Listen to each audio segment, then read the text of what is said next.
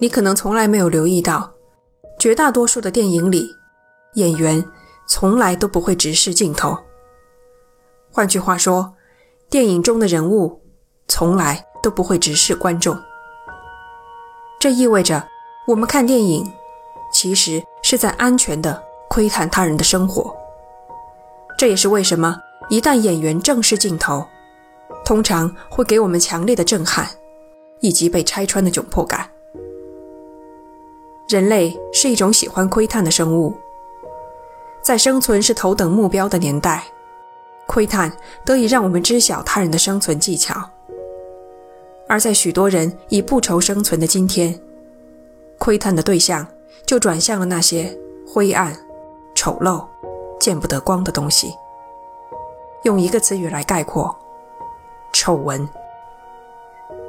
一九一零年十二月十二日，二十五岁的纽约女子陶乐斯·阿诺德在曼哈顿的第五大道上失踪了。消息一公开，立刻引发一场媒体的狂欢。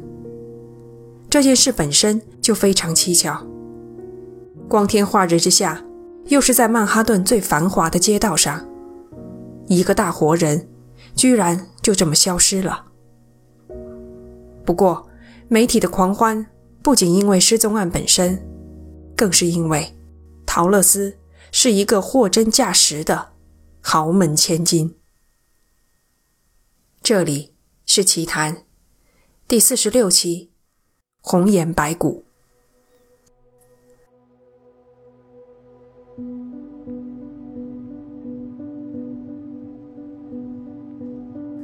陶乐斯的家在曼哈顿上东区，往西北方向走三分钟是大都会艺术博物馆，往西边走三分钟是中央公园，往西南方向走六分钟是弗里克收藏馆。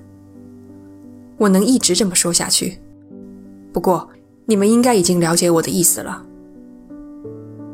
那天最后见到陶乐斯的人是他的一个朋友。下午，他们在一间书店门口偶遇。陶乐斯要去买一条晚礼裙，为妹妹的成人礼做准备。这名朋友也受到了邀请，便借此机会将回函交给他。两人交谈了几分钟，双双道别。走到拐角处，朋友又回头对陶乐斯招了招手。这是陶乐斯最后一次被人看见。至少是被认识他的人看见。关于陶乐斯的失踪，最先令人怀疑脱不开干系的，正是他的家人。比起寻找亲人，他们似乎更在意如何掩盖此事。当天晚上，家人给他的朋友们挨个打电话，委婉地询问陶乐斯是否和他们在一起。在挂断电话之前。家人再三请求，不要对任何人提起他们打过电话。越是强调保守秘密，越是让人在意。时间刚过午夜，一个女性朋友打来电话，问陶乐斯是否已经回家。接电话的是阿诺德夫人，她鬼使神差般的做出了令后来很多人都无法理解的回答：“是的。”他在这里。朋友当即提出要和陶乐斯说几句话。电话那头沉默片刻，才传来阿诺德夫人的声音。他头有点疼，已经上床睡觉了。第二天一早，在绝大多数家庭都会选择报警的时候，陶乐斯的哥哥又做出了一个意外的举动。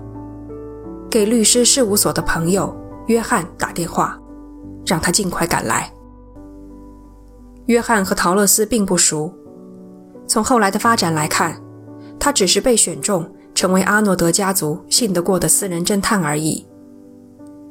年轻的约翰想借此机会博得一家之主陶乐斯的父亲弗朗西斯的青睐，便没有劝说家人报警，独自揽下了责任。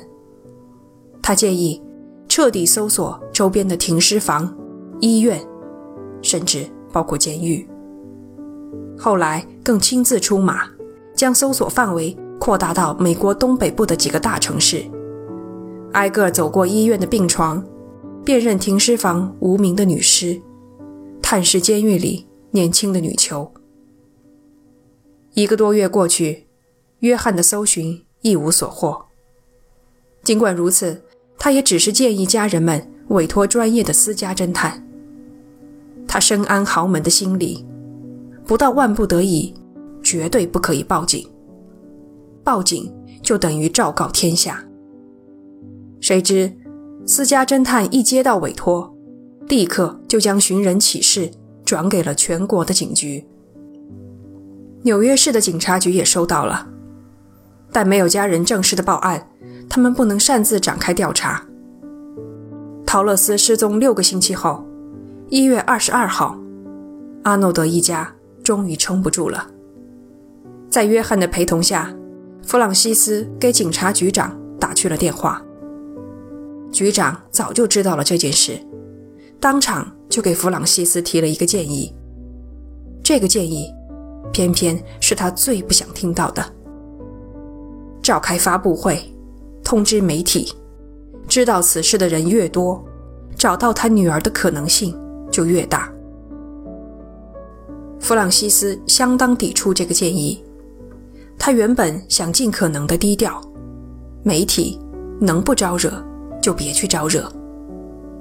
和局长激烈争论了两天之后，他终于妥协，把记者们叫到自己的办公室，举办了一个小型发布会。不过，弗朗西斯并不打算扮演苦寻爱女的慈父。实际上，他接下来要说的话，只让后来的人更加疑惑。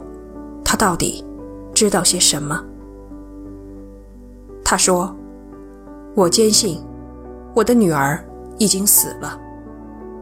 假设她在回家的途中穿过中央公园，来到某个僻静之处，那她极有可能被歹徒袭击，抛尸湖中。这种骇人听闻的事情确实存在，且受害人无处申冤。”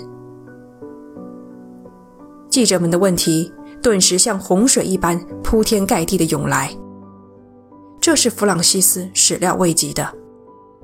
尤其是其中一名记者问道：“他是不是反对自己的女儿和男人交往？”你不得不佩服这些记者们的职业素养。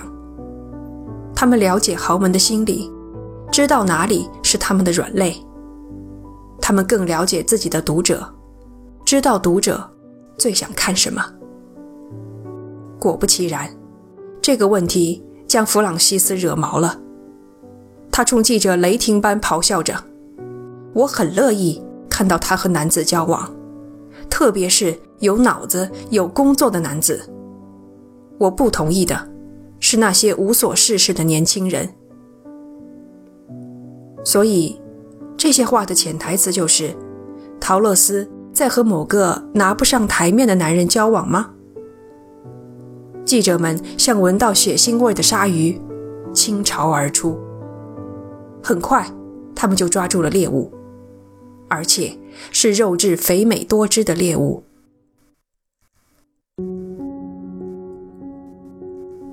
乔治·格里斯科姆，一个四十二岁的中年人，他没有固定的职业，至今。仍和父母住在一起，连父母度假时也要伴随左右。有报道称，他的衬衣和领带都是由母亲负责挑选购买的。记者们继续往深处挖，他们发现，乔治和陶乐斯可能是在大学里认识的。曾几何时，两人一度对外宣布已经结婚。最令人想入非非的是。他们在波士顿共度了一个星期的二人时光。去年九月，陶乐斯提出去一个大学同学家里玩一个星期，得到了父母的同意。但他根本没去同学家里，而是来到了波士顿。在波士顿，乔治已经订好了酒店房间。接下来的一个星期，两个人形影不离。压根儿没想过要掩饰自己的身份。记者挖出了陶乐斯入住酒店的登记信息，他填写的姓名、家庭住址都是真实的。之后，他又到典当铺当了价值五百美元的珠宝，换来六十美元的现金。留下的姓名、住址也都真实无误。当铺伙计后来看到报纸上的寻人启事，认出了陶乐斯，将这事儿爆料给了报社。放在今天，我都可以想象编辑们会怎样起新闻的标题：私奔还是绑架？豪门千金与无业妈宝男的惊世恋情之类的。按照八卦新闻的套路，接下来就该采访当事人，尤其是女方父母的感想了。弗朗西斯早早地跟记者们打了招呼，不要去打扰他的妻子。考虑到夫人的年龄、健康和他的社会地位，记者们放过了他，但他们不会放过乔治。乔治此时正在欧洲和父母度假。美国的记者给欧洲的同行打电话，很快就在佛罗伦萨找到了他。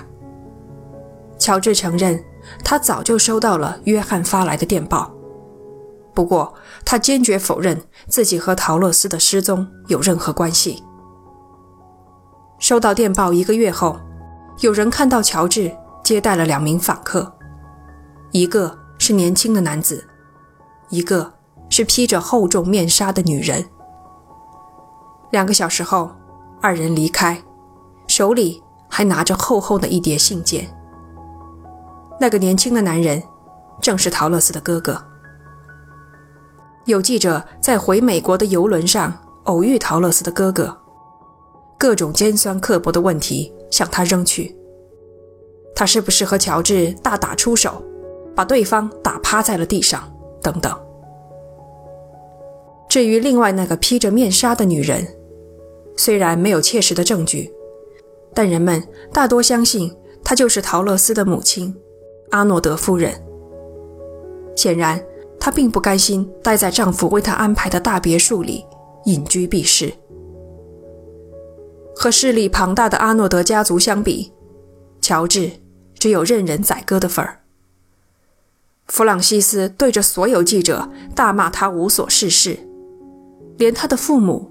都被牵扯进来，上了报纸的头版头条。不过，乔治虽然势单力薄，却保留了一个杀手锏。二月份，他和父母回到美国，给沉浸在狂欢中的媒体上了一道大菜。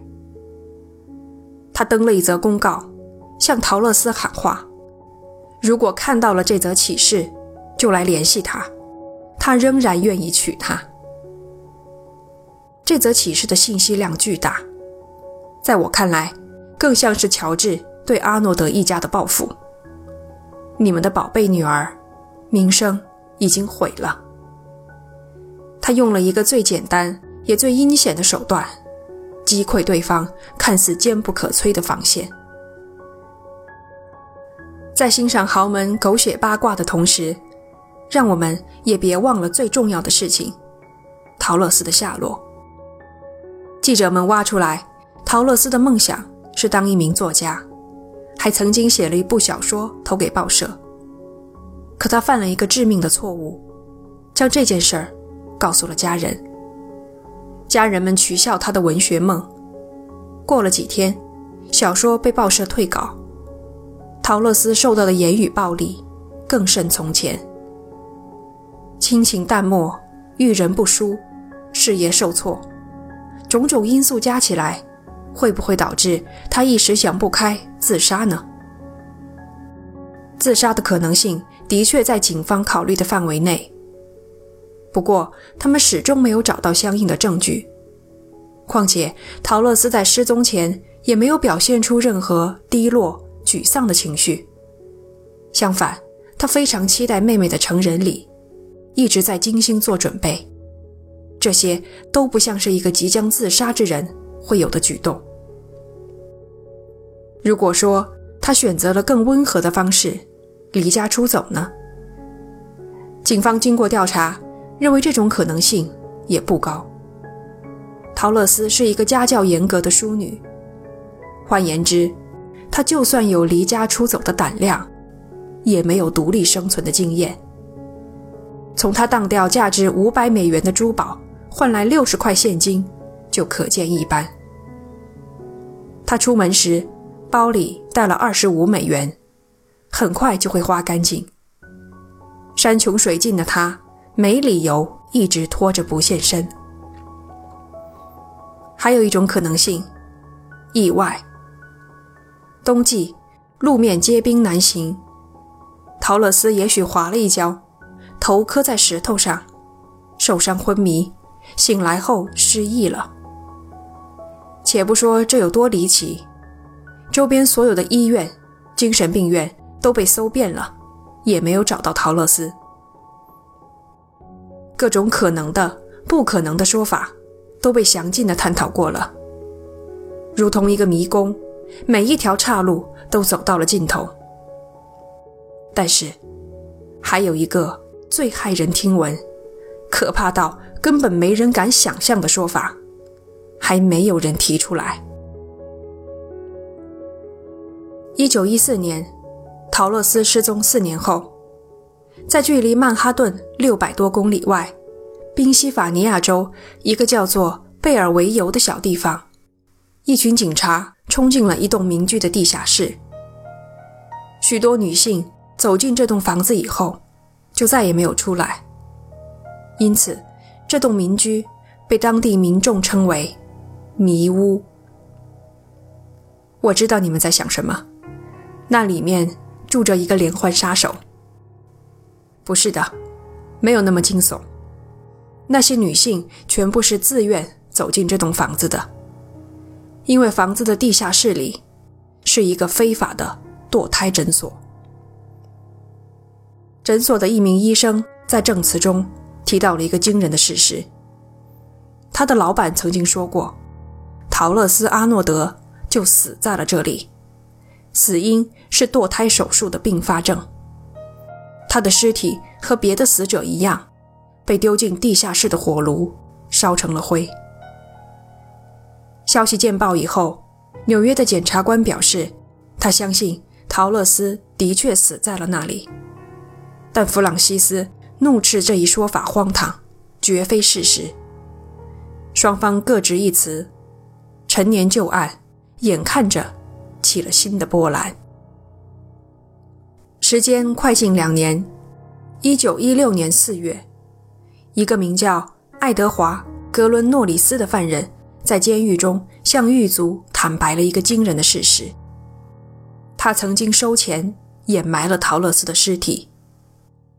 一九一零年十二月，也就是陶乐斯失踪的那个月，他和一个外号叫做小路易的家伙开车来到曼哈顿北边的一栋房子，在那里碰见了两个男人。小路易管其中的一个叫医生，另一个衣着华贵。小路易问怎么称呼他，对方回答：“随便你叫我什么。”在医生的指示下，他们把一个失去意识的女人抬上车，再到另一个地方。车上，小路易指着后座的女人说：“她就是陶乐斯·阿诺德。”爱德华记住了他左手食指上佩戴的一枚印戒。陶乐斯失踪当天，手上的确戴了一枚印戒。一天后，小路易和爱德华奉命前来，医生告诉他们，女人已经在手术中死了。他们便将尸体运回昨天的房子，用张床单随便一裹，埋在地下室里。爱德华。总共拿到了三百五十美元的巨额酬劳。狱卒立刻将这一信息上报，可是，在后来的审问中，爱德华却表现得一无所知。警方在其所说的地方附近挖了不少房子的地下室，都没有发现尸体。弗朗西斯后来也对此发表了意见，斥责这是一派胡言。他的否认是可以理解的，人已经不见了，他肯定会否认一切有损家族名誉的说法。但他绝不会想到，有一天会被自己这边的人出卖。一九二一年，陶乐斯失踪十年后，纽约市失踪人口部门的主管在给一群高中生开讲座时，居然宣称，家人和警方其实早就知道陶乐斯的下落了。消息一出，引起轩然大波。第二天，这名主管紧急出来灭火，否认自己说过这样的话。他出现了口误，意思被人曲解。这三种辩解相互矛盾，也不知道他到底是什么意思。英语里面有一句俗语，叫做“橱柜里的骷髅”，用来形容家丑。我觉得这个比喻非常贴切。一方面，每个家庭的橱柜里都藏了一些见不得人的东西；一方面，白骨可以是任何人所化，谁也说不清什么时候自己就成为了家族难以启齿的丑闻。每当我想起陶乐斯失踪那天的装扮，都会觉得这一切如同电影一般精妙。他身着一件剪裁得体的藏青色西装外套，配上同色系的修身裙，手臂上搭着一件银狐皮，拿着一只缎面手包。帽子由黑色天鹅绒制成，嵌着两朵蓝色的玫瑰花。全身最明亮的，大概是脖子间层层叠叠的白色蕾丝。陶乐斯肯定会回家的。只不过是脱下华服，化作一具见不得人的白骨，藏在阿诺德家的橱柜里。最后顺带一提，爱德华的说法中，另一个衣着华贵、不知姓名的男人，按照他的描述，身高大约一米八，瘦削，胡子剃得非常干净，二十八岁左右。除了年龄这一点外，这份描述非常类似本案中一个重要的人物——陶乐斯的伴侣乔治·格里斯科姆。